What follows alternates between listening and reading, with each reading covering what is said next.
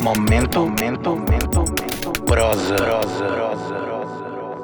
Oi, sou a Paula Carvalho, historiadora e editora da revista literária 451, e eu vou ler um trecho do livro Talvez Esther, da Kátia Petrovskaya, traduzido pelo Sérgio Telaroli.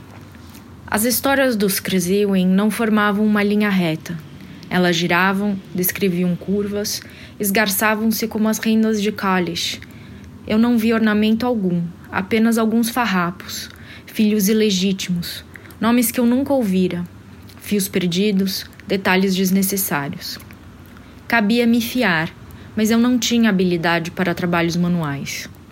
Nesse momento, enviaram-me reforço na figura de Pani Anya.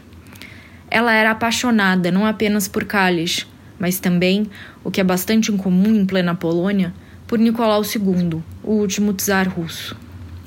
Mostrou-me as mais belas koshuli da cidade, as relíquias de Santa Úrsula, e eu queria muito ver o cálice do rei Casimiro.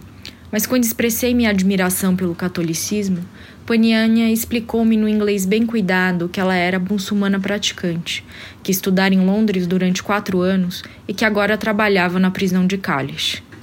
Era a outra perfeita, estranha e ao mesmo tempo parecida comigo. E eu pensei, com pessoas como ela, a Polônia de fato não estava perdida. Foi justamente Paniania que me mostrou as letras hebraicas no calçamento das ruas de Kalish. As pessoas caminhavam a passos rápidos, seguia chuviscando, e ninguém parecia saber que algumas ruas da cidade haviam sido pavimentadas com lápides retiradas do antigo cemitério judeu. Ainda durante a guerra, quando não havia mais nenhum judeu em Kalish, as matzevot haviam sido arrancadas do cemitério. As lápides judaicas tinham sido cortadas em retângulos e assentadas de cabeça para baixo no calçamento das ruas, para que, ao pisar nelas, as pessoas não vissem as letras hebraicas. Era um sistema de aniquilação com vários dispositivos de segurança. Sabendo disso ou não, quem caminha pelas ruas de Kalish pisa em lápides. Alguns anos atrás, a cidade recebeu novas canalizações. As pedras foram removidas e reposicionadas. Só que dessa vez ninguém prestou atenção e algumas delas não foram invertidas, revelando as letras do alfabeto hebraico. Paniania me mostrou algumas e eu tentei encontrar outras.